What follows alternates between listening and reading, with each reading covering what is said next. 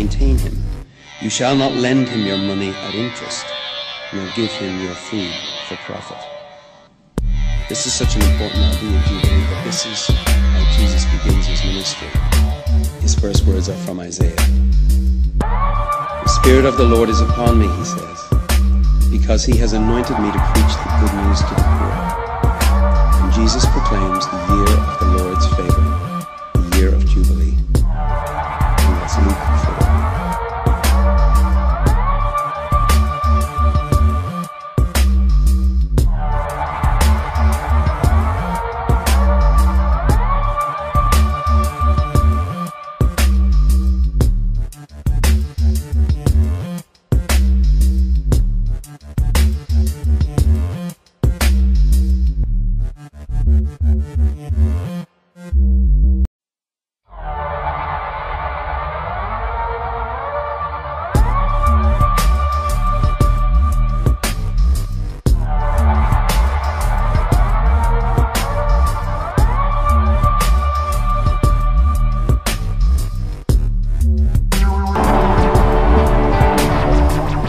latest and biggest cause that Bono has championed is Jubilee 2000, the campaign to rid the third world of its debt.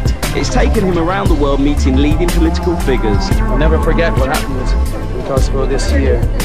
We're talking about the rebuilding of 52 of the poorest countries on earth. And that's what I'd like 99 to be remembered for. And seeking his blessing for Jubilee 2000's ambitions, Bono recently met the Pope. You are a great showman as well as a great holy man. That is for you. And also my glasses. I give to.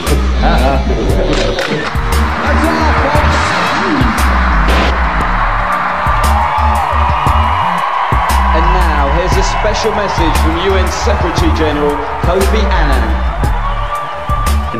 the Free Your Mind Award. Bono, as an artist, activist, and advocate for the poor, you have made a real difference. You have crossed boundaries and broken taboos. You have made people listen. You have made people care. And you have taught us that whether we are poor or prosperous, we have only one world to share.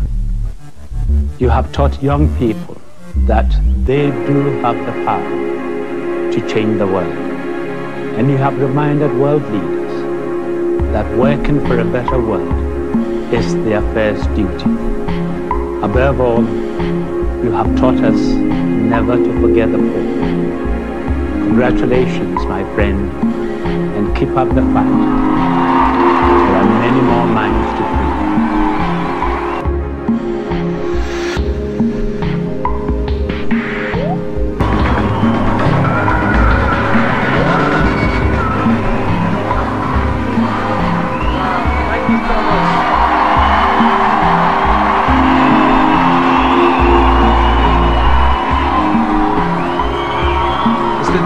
giving gods an award, is it? It's the devil giving gods an award, is it? It's the devil giving gods an award, is it? Thank you to me. Thank you.